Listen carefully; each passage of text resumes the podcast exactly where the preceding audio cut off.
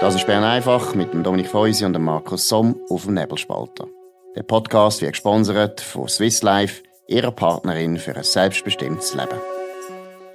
Das ist Bern einfach am 21. Oktober 2021 mit dem Dominik Feusi und neu wieder mit dem Markus Somm, der zurück ist aus der Ferien, völlig erschöpft, kaputt, weil er wandern ist, der Double. Nein, schon gleich.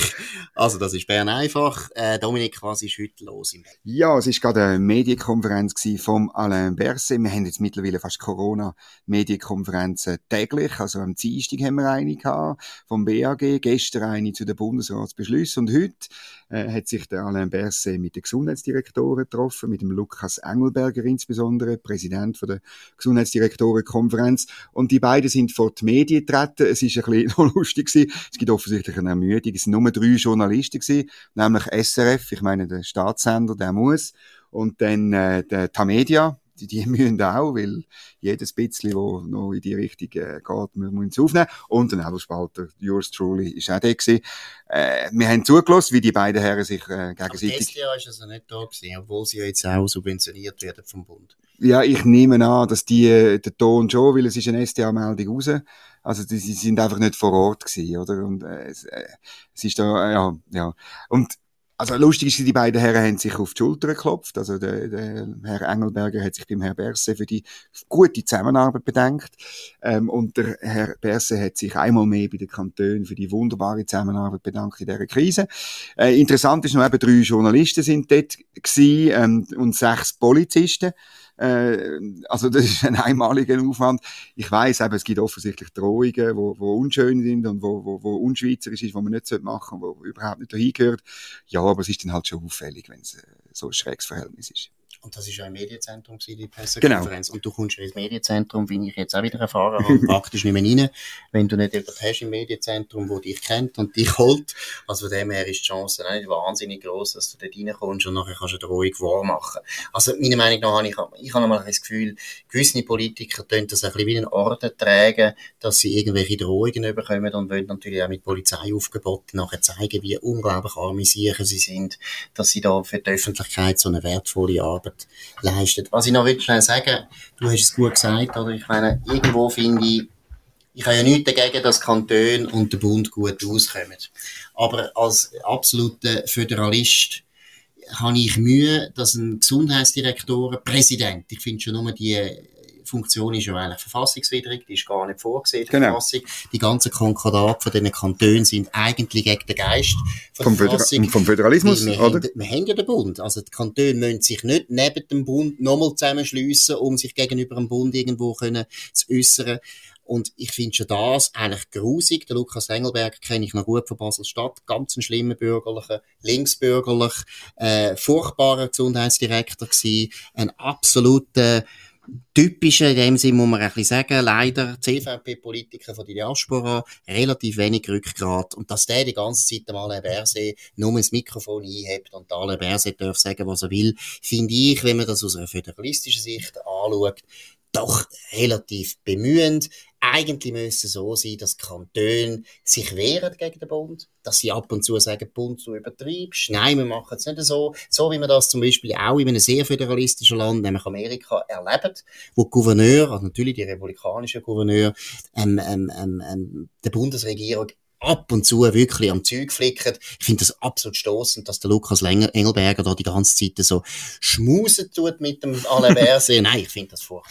Ja, also das Lustige ist ja, dass Kantone das etwa die machen, aber dann ist es eben genau nicht der Lukas Engelberger. Also gegen die, die Gucci, die 50 Franken, wo man hat können einlösen irgendwie, wenn, wenn ich jemanden zum Impfen überredet, haben sich ja insbesondere die Ostschweizer Kantone und, und äh, sogar Zürich hat sich gewehrt und ein paar Innerschweizer Kantone. Da sieht man, wo die Welt noch ein bisschen mehr in Ordnung ist. In Basel ist das nicht der Fall. Und dann hat man über, darüber geredet, die Impfwoche, die kommt, 8. bis 14. November, das gibt das Schauspiel erster Güte. Also allein die Informationskampagne hat ein Budget von 15,8 Millionen Franken. Ähm, und das ist absurd hoch. Mhm. Gut, der Herr Berse hat dann auf die Frage von mir gesagt, es sei nur ein Kostendach. Aber ähm, ich bin sicher, die hauen das Geld einfach raus. Und wenn du weißt, oder ein, ein teurer Abstimmungskampf, also ganz früher hat man gesagt, ein Abstimmungskampf, wo sichtbar ist, mit Plakat und ein bisschen so, und Inserat früher noch, oder? Ähm, kostet eine Million, anderthalb. Das ist längstens passé. Mhm, Ein, mhm. ein grosser, sichtbaren Abstimmungskampf, würde ich sagen, also du musst schon vier, fünf, sechs, sieben Millionen in die Hand nehmen.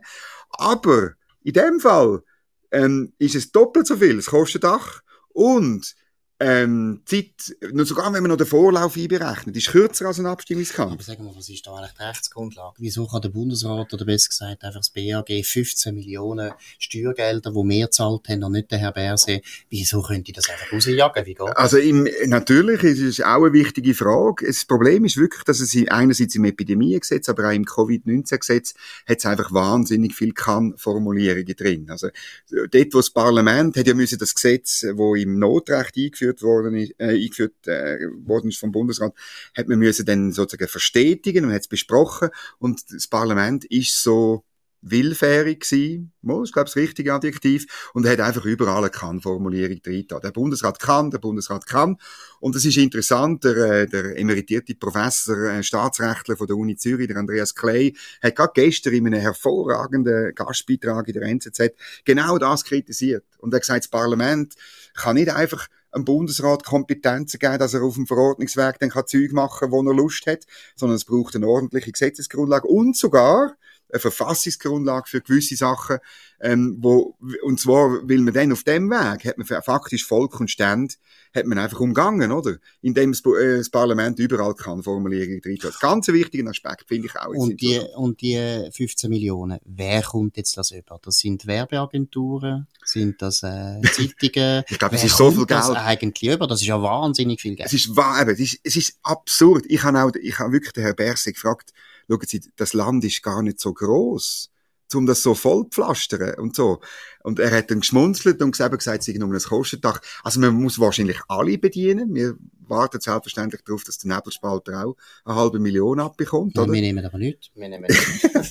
Nein, das ist ja offensichtlich. Ich meine, wenn Wir nachher einfach- Inserat schaltet, in dem Gegenwert, ich meine, das ist eine unglaublich direkte Subvention Ja, von Presse und wir wissen ja, dass der Sebastian Kurz in Österreich hat müssen genau aus dem gleichen Grund Ja, es zurücktreten. Ich meine, das gibt's ja gar nicht, dass der Bund mit so unglaublichen Beträgen kann die Medien bedienen und äh, natürlich im Prinzip eine wohlwollende Berichterstattung kann erkämpfen mit dem. Das ist so schön, das hat die Republik gestern oder vorgestern hat eine riesige Geschichte gemacht über Sebastian Kurz und wie er mit Inseratengeld, oder, ähm, äh, die Medien bedient und die Medien auch wieder willfährig gemacht. Ich bin jetzt Fan von dem Adjektiv ab sofort. Und, aber kein Wort, weder zu der, der seit 18 Monaten gehenden Millionenkampagne vom Bund in Sachen Corona und auch kein Wort in Sachen Mediengesetz. Ja? Das ist der blinde Fleck von der Linken. Absolut. Und die Republik wird dann auch gerne Inserat nehmen. Wir tun es jetzt noch eins betonen. Wir nehmen kein Inserat vom Bund, auch wenn sie 300.000 Mal wollen bei uns inserieren, dass wir die Leute sollen dazu bringen, dass sie impfen. Wir machen es nicht. Wir wollen kein Blutgeld vom Bund. Nein, es ist einfach eine Zumutung. Und ich meine, es ist auch, unglaublich, dass wir überhaupt so etwas machen wie eine Impfwoche. Also für mich, Entschuldigung, es tönt einfach wie DDR. Das ist, das ist, das hat DDR gemacht. Irgendwie Woche des Kosmonauten oder Woche des Arbeitshelden und so weiter. Ja, ja. Wir sind nicht so ein Land, wo der Staat den Bürger sagt, was sie sollen tun. Und wo der Bürger das noch selber darf zahlen. Das ist ja unglaublich. Ich habe es mal selber erlebt. Ich bin vor 25 Jahren in Eritrea gewesen. Sehr ein trockenes Land.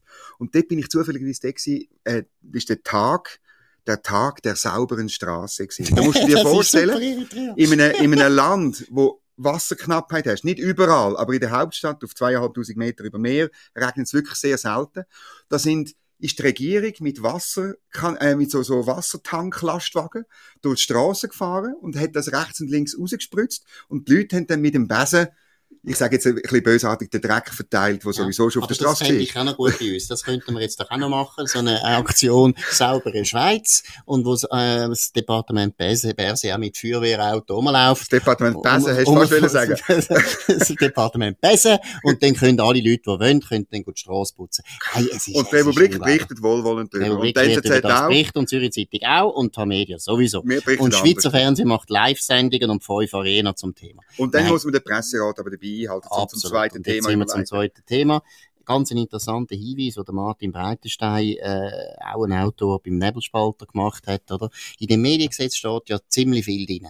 Und unter anderem steht eben drin, leicht verklausuliert, aber eigentlich ganz eindeutig, dass neu die Medien, die diese Subventionen bekommen, und sind wir ehrlich, die meisten Medien werden die Subventionen nehmen, der redaktionell, nein, die für das Angebot verantwortliche Organisation oder die oder der dafür, also übrigens einfach, dass wir mal sehen, wie Gesetze geschrieben werden, das wird immer so geschrieben, dass niemand kann lesen, das ist ganz wichtig, da müsst ihr wirklich aufpassen, ihr Bürger.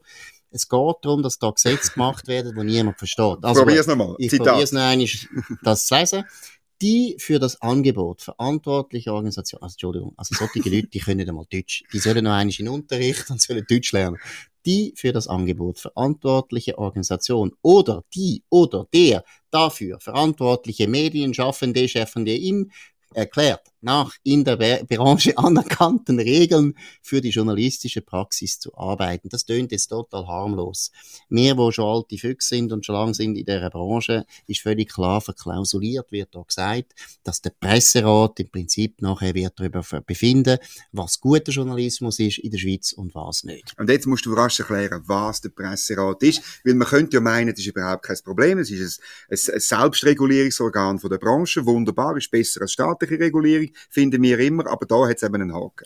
Der Presserat ist eine Organisation, die seinerzeit vom SJU gegründet worden ist. Das ist eine linke Gewerkschaft von den Medienschaffenden und zwar einseitig gegründet worden ist, ohne Arbeitgeber. Das ist eine reine Arbeitnehmerorganisation von den Journalisten selber.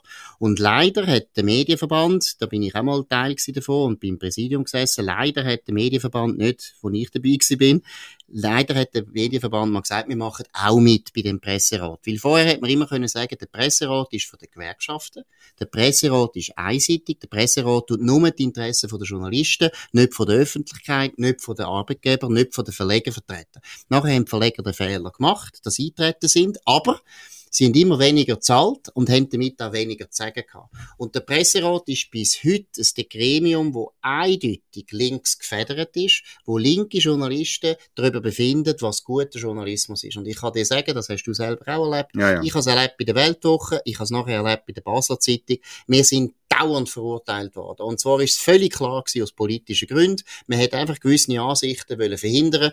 Und wer Journalismus ein bisschen kennt, weiß ganz genau, man findet immer irgendein Haar in der Suppe. Und sie haben praktisch bei uns in der Wasserzeitung ist häufig so gewesen, dass sie uns überall haben müssen Recht geben und dann haben sie am Schluss noch gesagt, ja, aber der Journalist hätte drei Minuten früher noch müssen telefonieren. Genau. Ich tue jetzt ein bisschen überspitzen, aber ihr wisst, was ich meine. Sie haben irgendein kleines Nebenthema gebracht, wo man hätte können sagen, ja gut, hätte man vielleicht bisschen bisschen können anders machen und dann haben sie uns verurteilt. Und der Zweck ist immer klar gewesen, es ist darum gegangen, ein Medium, wo nicht links ist, zu verurteilen. Und der gleiche Presserat, der wird jetzt zukünftig eine unglaublich starke Rolle äh, spielen. Eine offizielle Rolle. Eigentlich eine hoheitliche ja, Rolle. Ja. Und was auch ganz wichtig ist am Schluss, das ist auch etwas, was ich auch nicht gewusst habe, Selbstregulierung der Branche heißt es noch im Mediengesetz, das BAKOM, oder das BAKOM, also Beamte, nicht irgendein Politiker, nein, hm, Beamte, niemand, Beamte selber. Niemand, recht, nein, äh, niemand, der gewählt worden ist, genau. niemand, der rechenschaftspflichtig ist, niemand, den ich kann entlassen, mhm. niemand, wo ich kann sagen, das geht nicht. Das BAKOM kann auf Gesuch hin, nimmt mich Wunder, wer das Gesuch führt. Das ist völlig klar, wer das so ein Gesuch kann einreichen kann, das ist Konkurrenz. Das BAKOM kann auf Gesuch hin in der Branche anerkannte Organisationen, verklausuliert ist das der Presserat, die Regeln für die journalistische Praxis entwickeln und deren Einhaltung beaufsichtigen, finanziell unterstützen. Mhm. Also ist völlig klar, wir führen damit eine Zensurbehörde ein. Das ist das Presserat. Der Presserat wird finanziert zu einem grossen Teil von der Gewerkschaften. Er wird dominiert von den Gewerkschaften. Die Verleger sind dabei, aber als nützliche Idioten. Sie haben nichts zu sagen, sie haben relativ wenig zu sagen, sie haben wenig Vertreter in diesen Gremien. Es ist ein absoluter Skandal, mhm. der in dem Mediengesetz steht. Wir werden mit dem Mediengesetz eine offizielle staatliche Zensur mhm. einführen. Und es ist eben nicht nur, die Gewerkschaften sind dominierend äh, mit den Gewerkschaften, wo in dem, das ist eine Stiftung und im Stiftungsrat vertreten sind, sondern auf der Ebene von denen, die die Beschwerden bearbeitet, die nennen sich auch Kammern und so, also sie spielen eben so ein bisschen Gericht jetzt schon, obwohl es, es ist gar kein Gericht, aber auch dort, oder, da hat es Journalisten dabei, und sind aber alle links. Also es ist natürlich, es ist natürlich eine völlig einseitige Vertretung dort. Es hat keinen einzigen Journalist dort, der bürgerlich ist. Absolut. Und, und wenn du dort in die Mangel kommst, eben am besten ist, man kümmert sich gar nicht groß drum. Aber das ist natürlich da das Problem. Oder schon jetzt bei der Akkreditierung fürs Bundeshaus hat es auf dem Formular eine Ziele, wo du musst ankreuzeln, ob du dich an die Rechten und Pflichten äh, gemäß Presserat haltest oder nicht. und dann musst du ankreuzeln. Und heute hat das, wenn du aufs Nein kli äh, klickst, hat, hat das noch keine Folgen, aber es ist natürlich klar, wenn das dann eine offizielle Rolle ist, dann, äh, dann äh, besteht schon Gefahr, oder? Dass, dass jemand, der sich dem nicht unterzieht, dem Gewerkschaftsregime, eigentlich keine Akkreditierung mehr fürs Bundeshaus über, überkommt, keinen Arbeitsplatz mehr im Medienzentrum und dann hast du wie Art, äh, ein, ein Druckmittel. Plötzlich hat die Bundeskanzlei ein Druckmittel in der Hand. Und man muss eins betonen, einfach, dass die Bürgerlichen mal äh, begreifen, wie das läuft. Das Mediengesetz ist also jetzt verabschiedet worden im Parlament, auch mit den Stimmen von relativ vielen Bürgerlichen, ja. die es einfach wieder nicht genau gelesen haben und sich auch nicht informiert haben. Sie werden jetzt hier einführen, dass der Presserat das Gremium beherrscht von der Gewerkschaften. Nachher wird darüber entscheiden, welche Medien kommen Subventionen über und welche nicht. Wer bürgerlich ist und will zulassen, dass die Linken darüber entscheiden, welche Medien das in der Schweiz überhaupt gefördert werden, der soll zustimmen. Aber auf Deutsch gesagt, das Mediengesetz, das muss man unbedingt ablehnen und das ist nicht einfach irgendwie ein Detail, das ist nicht irgendetwas, wo wichtig ist für unsere Branche, wo für uns wichtig ist als Journalisten, es ist etwas, wo extrem wichtig ist für das Land. Wenn man, Presse, wenn man Pressefreiheit will hochhalten in dem Land, dann muss man da ablehnen, weil man sonst die Pressefreiheit wirklich, also offiziell abschafft. Ja. Es ist wirklich sagenhaft. Es kommt im, äh, der nächste Abstimmungstermin, äh, ist im nächsten Jahr, der kommt, äh, ich glaube, es ist im März, kommt äh, an Turnen und, und langsam werden die Leute dann nervös. Auch bei Kollegen von diesen Medien, die äh, das Geld ähm, wollen und, und werden überkommen, die freuen sich sehr auf das Geld, weil dann müssen sie nicht mehr für ihre ähm, Leserinnen und Leser schreiben, sondern sie schreiben dann eben für die Backcom äh, Bürolisten und dort werden Wohlgefallen, wird dann mit Millionen ausgeschüttet. Das ist einfach keine freie Medien mehr. Es ist dann auch keine vierte Macht mehr. Da habe ich immer ein bisschen Zweifel an dem Begriff. Aber doch, wenn wir kritische Fragen stellen, ähm, Alain Berset, wenn wir ähm, Fragen schicken an Bundesämter, was ist die Rechtsgrundlage, wieso ist, äh, Kosten, wo ist kosteneffizient, wo ist die Wirksamkeit von einer Maßnahme, das ist unsere Aufgabe, das dazu gehören wir, das ist unser Berufsethos und wenn du das in Zukunft machst, dann laufst du immer Gefahr, dass du straf, abgestraft wirst. Und das Schlimmste ist eben, dass die Verleger selber oder die Medien selber so ein Gesetz haben wollen und das unterstützen. Das ist schon also ganz äh, starker Tobak. Und der Martin Breitenstein tut das sehr gut zeigen, oder? Er zeigt und schreibt auch, wer Subventionen will, der muss immer Bedingungen erfüllen. Und ja. in dem Mediengesetz Dort sieht man genau, was, der, der, was, was Bedingungen sind. Bedingung ist, dass der Staat letztlich, jetzt ist es dann der Presserat, kann entscheiden, was ist guter Journalismus und was nicht.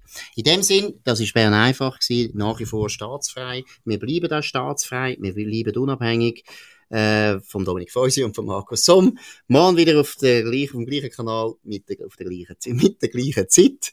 Könnt uns abonnieren auf nebelspalter.ch. Danke vielmals für die Aufmerksamkeit und auf Wiederhören. Das war Bern einfach mit dem Dominik Feusi und dem Markus Somm auf dem Nebelspalter. Der Podcast wird gesponsert von Swiss Life, ihrer Partnerin für ein selbstbestimmtes Leben. Den Podcast könnt ihr auf nebelspalter.ch abladen und auf allen gängigen Plattformen wie Spotify oder Apple Podcast und so weiter.